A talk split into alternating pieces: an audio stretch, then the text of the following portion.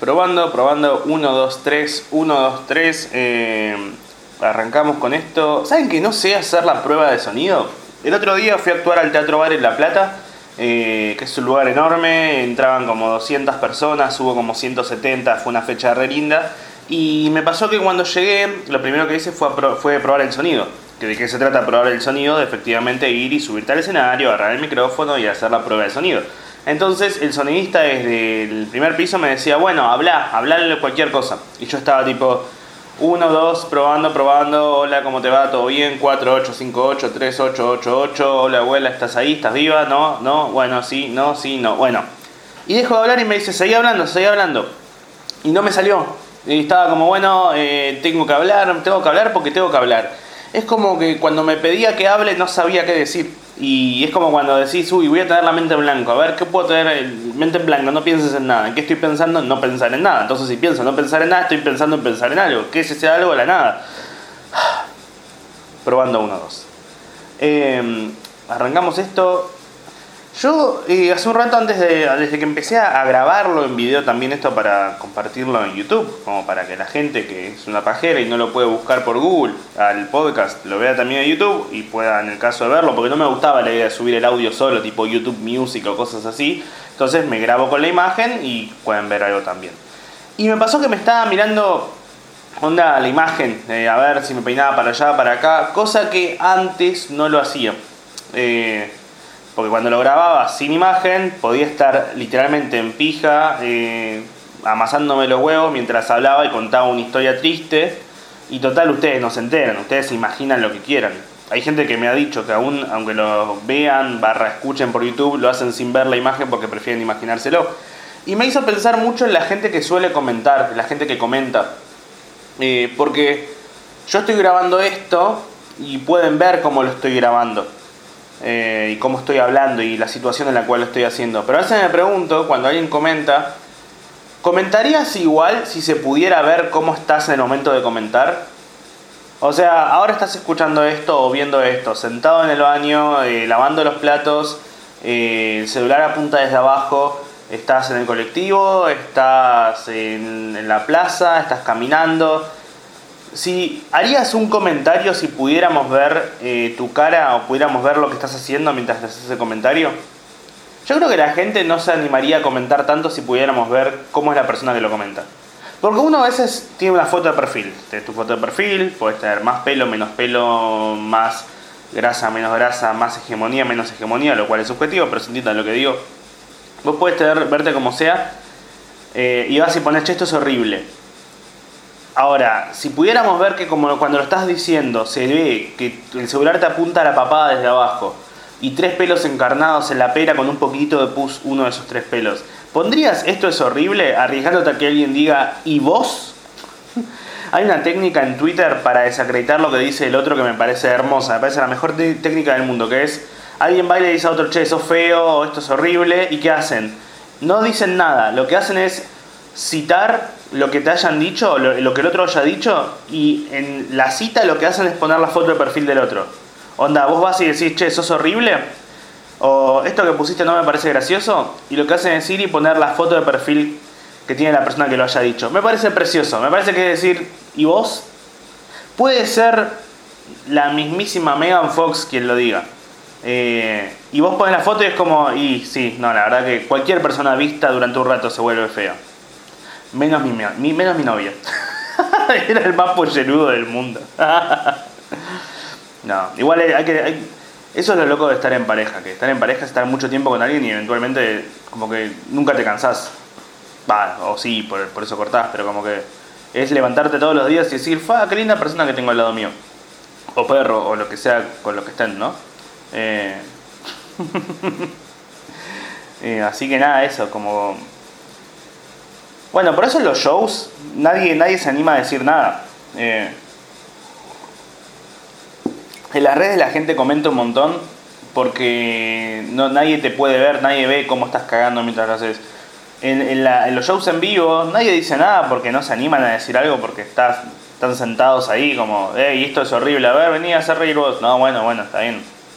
Yo qué sé. Eh, me doy cuenta igual que no, no podría... Bueno, por eso a mí no me da mucha vergüenza hacer stand-up, porque yo... Pasa algo muy curioso, que, yo me subo al escenario y yo cuando le... Eh, para mí no son monólogos de humor, para mí son diálogos de humor. Uno lo que hace es subir a hablar eh, con un público, y el público pueden ser 100, 200, 3 personas, lo que sea, pero uno le hablas a uno por uno, le hablas al, al, otro como un general. señor, sí, señor. está bien, está bien. Bueno, eh, hago chasquidos porque hace unos meses tuve un show en Mendoza que salió muy bien. La verdad que tengo mucha ganas de volver a Mendoza porque salió excelente el show.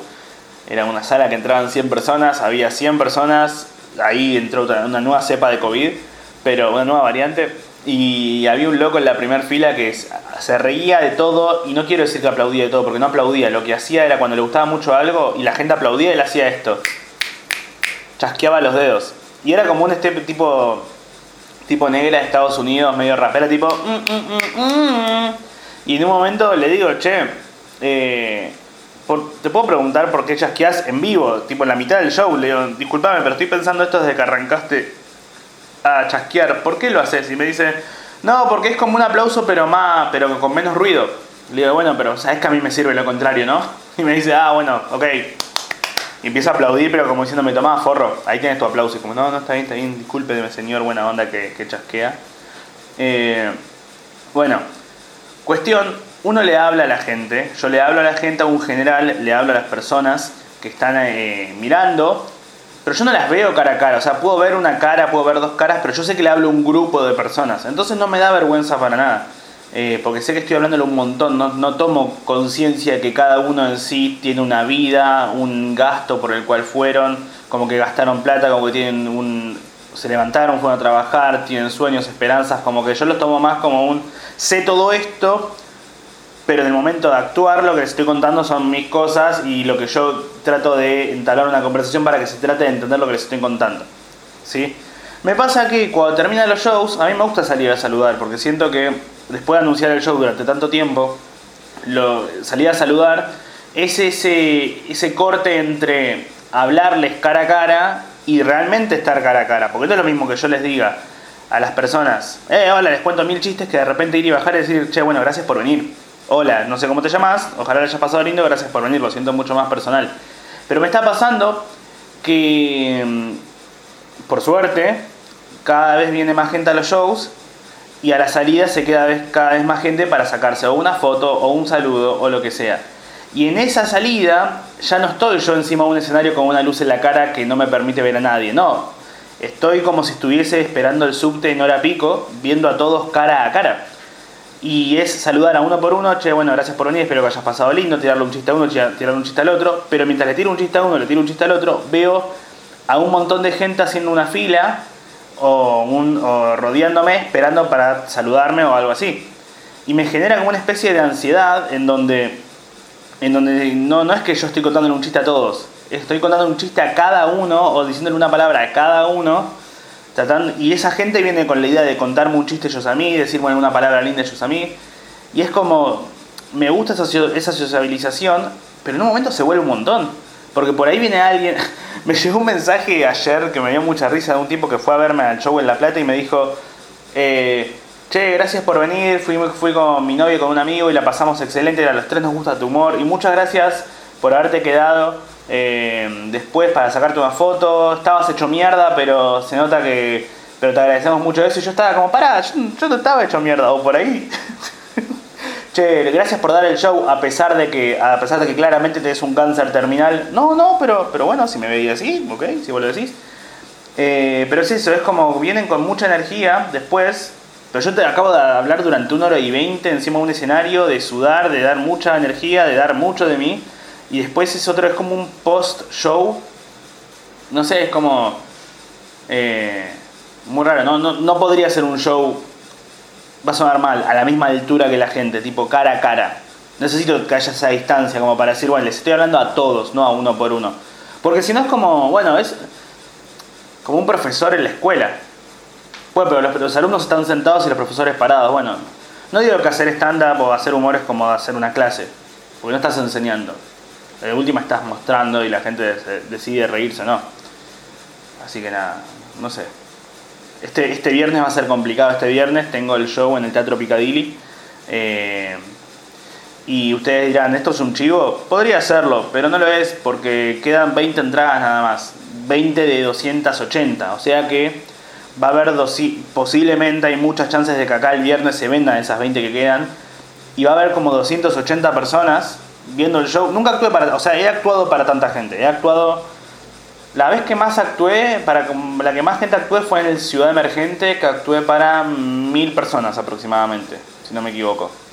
El lugar, en, el lugar entraban como 2000 y nos tocó un, era un festival que estaba medio mal organizado, pero igual había 800.000 personas, 800.000 personas, tal cual, era Ucrania.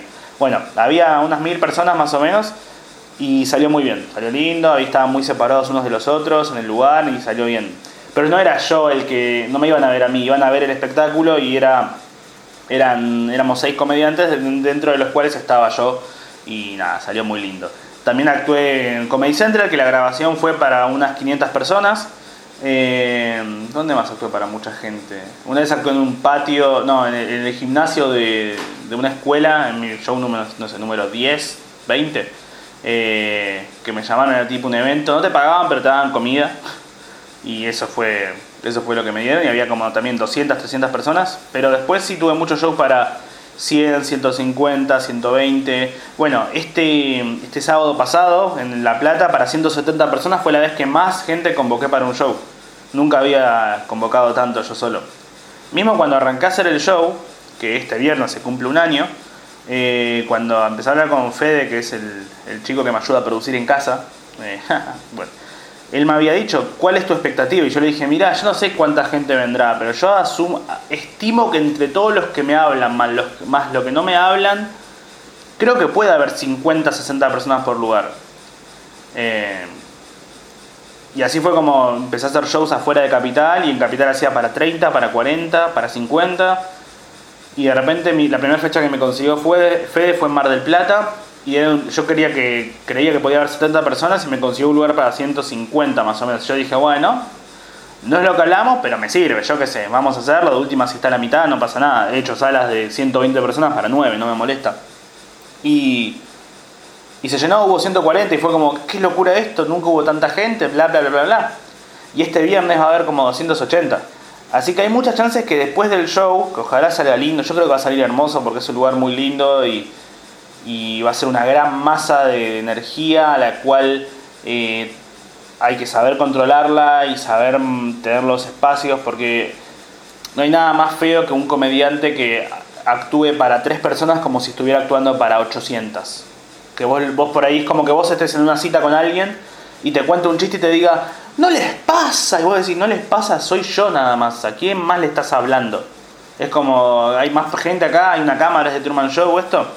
Pero al mismo tiempo, me ha pasado a mí que cuando empecé a hacer el pase a teatros y a, gente, a más cantidad de público, yo que estaba acostumbrado a una velocidad tipo de pa, pa, pa, pa, pa, pa, pa, eh, empezar a actuar ante, para 4 o 5 personas, 10, 15 personas, una velocidad rápida es necesaria, porque si no se te duermen.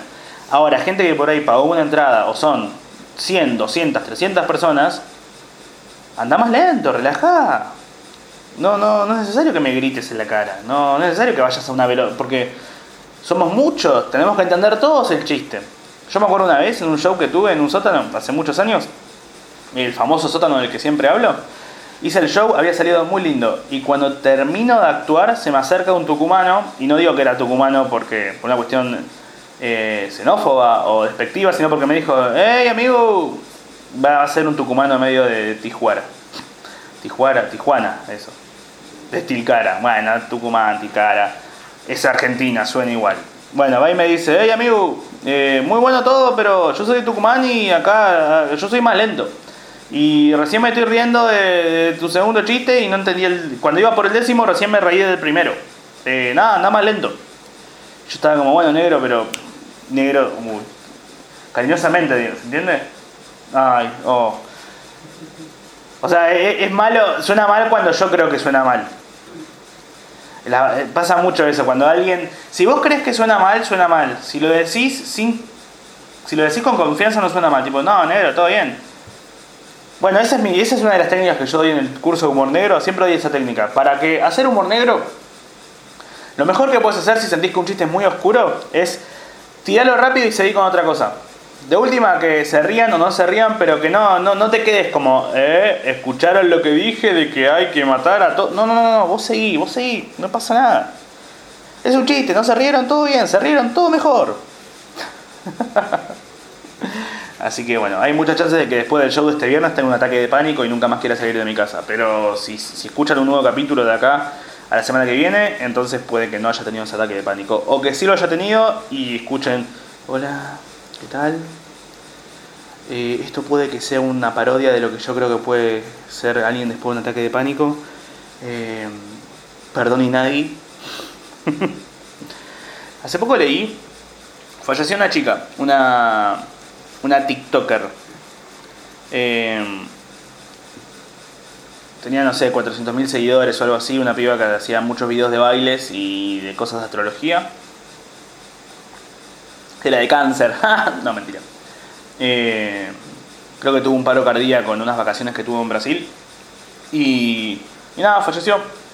Y entré a TikTok un día para boludear y aparecía un video que decía no podemos creer lo que acaba de pasar, tipo una página random, tipo cuenta X, que decía te vamos a extrañar mucho, eh, no lo puedo creer, y se llenó de comentarios, un montón de comentarios que decía, no, yo de vez en cuando veía sus videos, uy, tenía una re buena vibra, no lo puedo creer. Eh, inclusive fue, decía, uy, ¿cómo era el Insta, el, arroba de la prima? Y pusieron el de la prima, y entro el de la prima, y la prima decía, hizo un video de un minuto y medio contando lo que pasó. Re fuerte todo, porque decís, qué loco, salía a contar la muerte de un ser querido ya sé que yo soy el. yo soy el abanderado de contar muertes de seres queridos, pero se entiende lo que digo, como a un día, yo, yo mi viejo murió en el, en el 2005, tipo, yo tardé 16 años en contarlo bien. Eh, y después salió en TN y en Filo News, tipo, murió una TikToker y... No sé, como que siento que la muerte con las redes sociales se volvió otra cosa, porque antes te morías ahora también, pero antes vos te morías y se enteraba la gente cercana. La gente cercana y uno o dos pasos alrededor. ¿no? Por ejemplo, cuando murió mi viejo, el mismo día que fue el velatorio estaba eh, la familia cercana, los amigos cercanos y esos amigos con los cuales habíamos comido algún asado hace 5 o 6 años. No había mucho más que eso.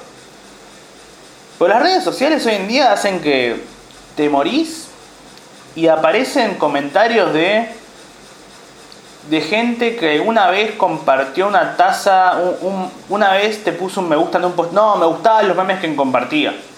Uy, no, una vez eh, estuve en la misma ciudad que él en el 98. Eh,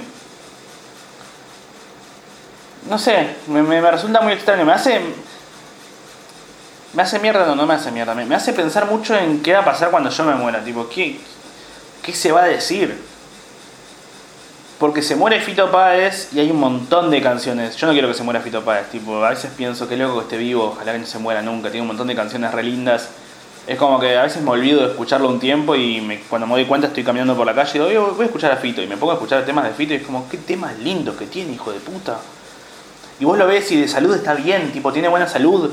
Sí, con sus dolores, con su, no sé, con algún otro dolor de... Hace poco vi una entrevista que le hizo Andy Chango a Fito y me pareció hermosa porque Andy Chango si no lo conocen, busquen, van a ver, lo primero que le van a encontrar seguramente sea o la entrevista que le hizo a Fito hace unos días en Futurock, y si no van a encontrar los videos de Andy Chango jugando al tenis con Feynman o videos de Andy Chango en el programa de Lucho Avilés diciendo, pero vos tomaste cocaína, pero por supuesto, Lucho.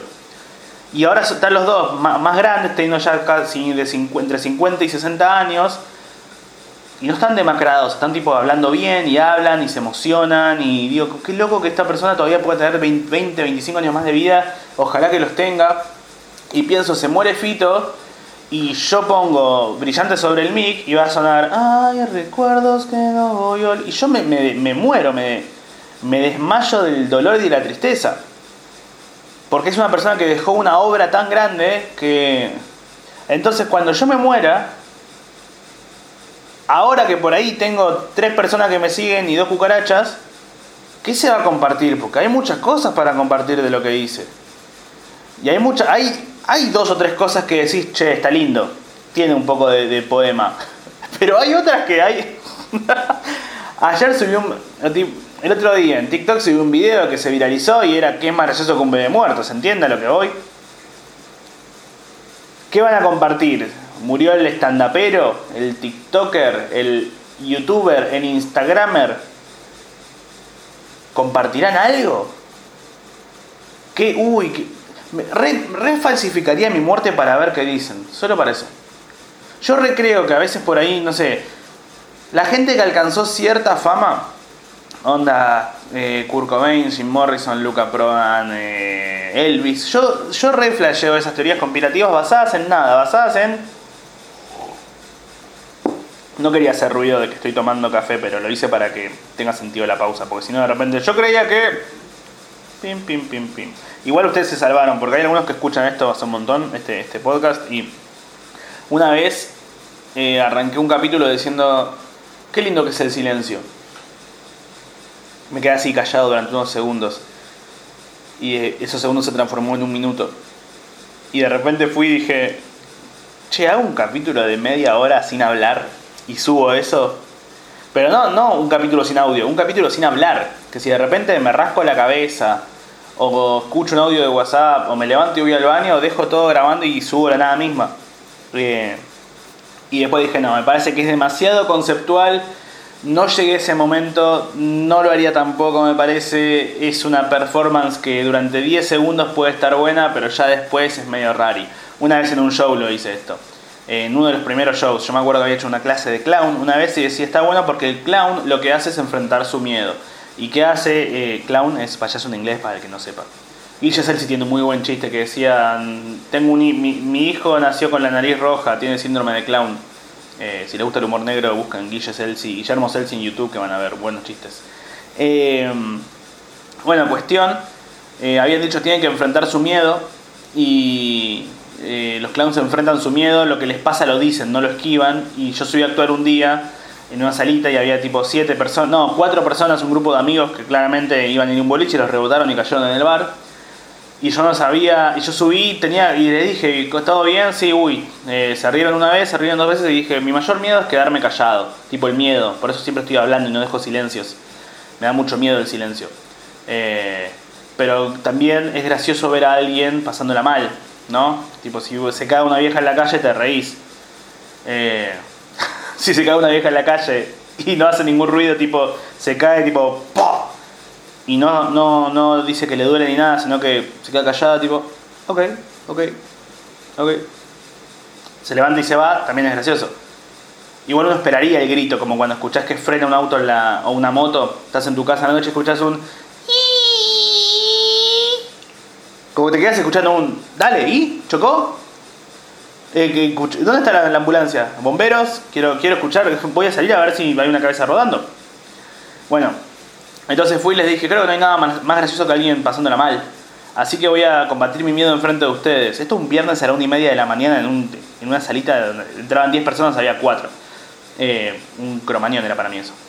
Cuestión, fui y me quedé en silencio durante 10 segundos y la estaba pasando mal y ellos me miraron 10 segundos y lo que empezó a ser una risa pasó a ser cringe y lo que de cringe pasó a... Che, todo bien con este tipo de performance de Andy Warhol, pero me chupo un poco un huevo, así que dejaron de verme y se pusieron a hablar entre ellos. Y yo me quedé así durante dos minutos más y dije, ok, no, no lo soporto. Y me fui a pasarla mal, pero abajo y dejé a mi compañero. Cuestión, eh, lo que les estaba diciendo de... Ah, sí, la gente que llega a cierta fama.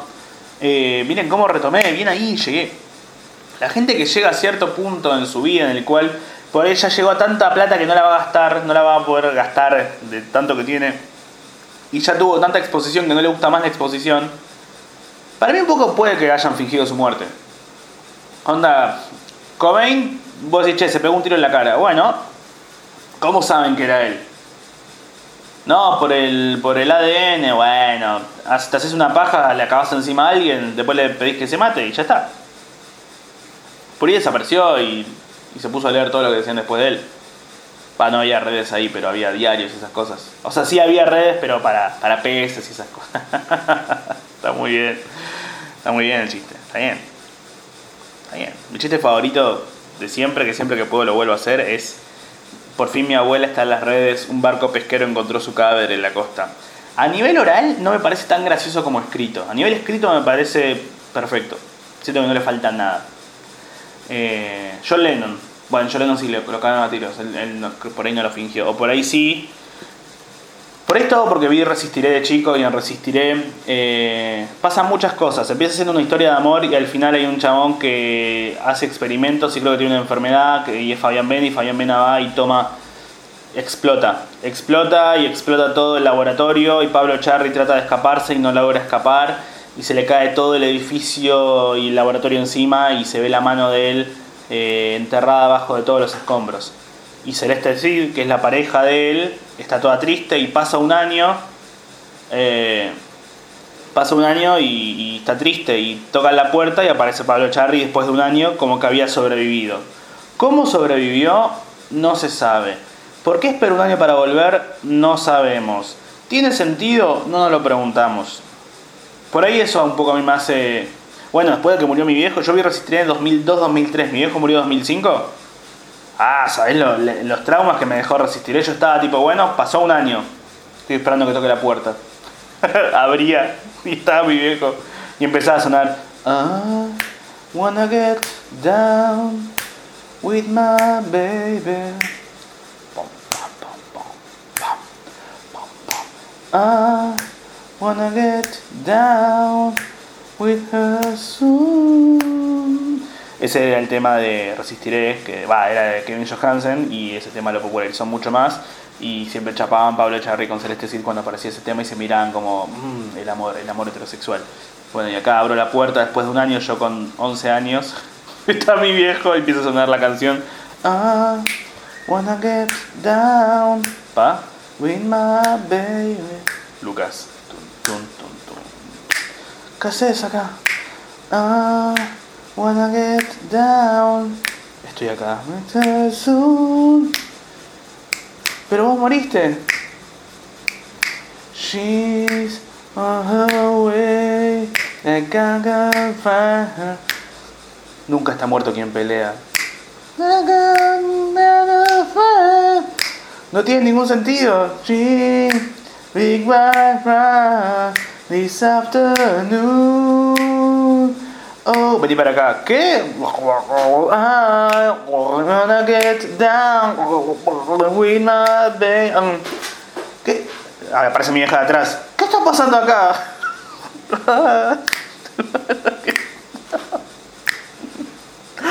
Mamá, mirá quién es. sí, el linchera que duerme afuera. Eh, no, soy tu padre.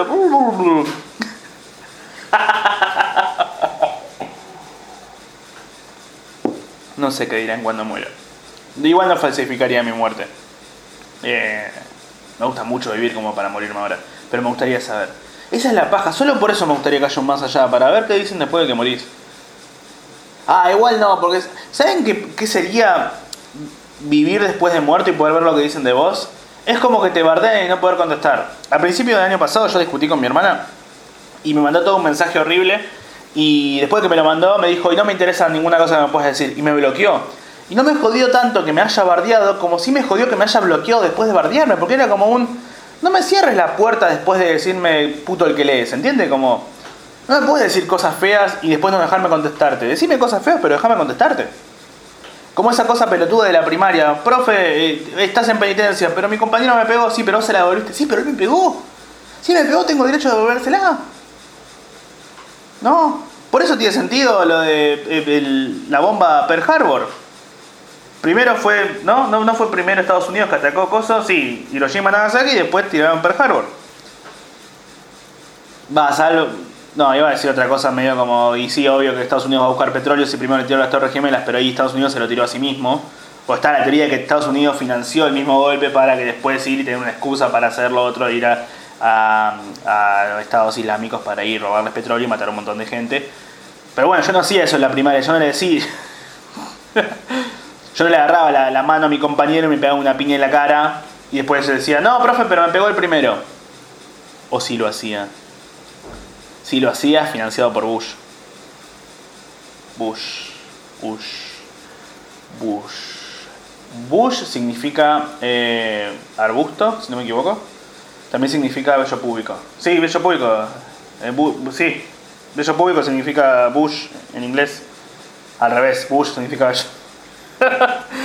Era rarísimo el idioma, tipo, uh, look, look, at, look at all my bello público. Bueno, creo que estuvo bien. Hoy sí, hoy estuvo. Sí, ustedes lo sabrán apreciar. Y si no nos volvemos a escuchar, eh, sepan que fue por un ataque de pánico o porque, eh, nada, eh, decidí fingir mi muerte. Ay, no, pero si ya digo esto, entonces el día que me muera van a repensar que la fingí. Bueno, está bien, piénsenlo, va a ser gracioso. Eso sí, cuando muera hagan chistes. No, no se, no se repriman ninguno, hagan todos los que puedan. Eh, ya quiero, solo quiero fingiría mi muerte solamente para ver eh, una placa en algún programa que che murió el comediante y pongan un video y lo primero que diga che qué es más gracioso que un bebé muerto se muere un cura. Bueno. Esto termina acá. Podría haber terminado hace 20 segundos más o menos. Debería haber terminado después de lo de resistiré Eh, en el beso debería haber terminado. Podría editarlo para que termine ahí pero no. No, no, no es el. No es el estilo de esto. Eh, ¿Cuál es el estilo de esto? No tiene un estilo de esto. Así que sí tiene. Como cuando decís soy no binario. Están los binarios y no binarios. Entonces si sos no binario formas parte de un, binario- un sistema binario. Qué paja, ¿no? Siempre terminas adentro de algún lado. Pero bueno. Eh, está bien. Ese es el sistema. Ah, agarré que no dije nada interesante, pero, pero si voy bajando la voz y el tono como que suena a que de repente digo algo profundo. El culo de tu mamá.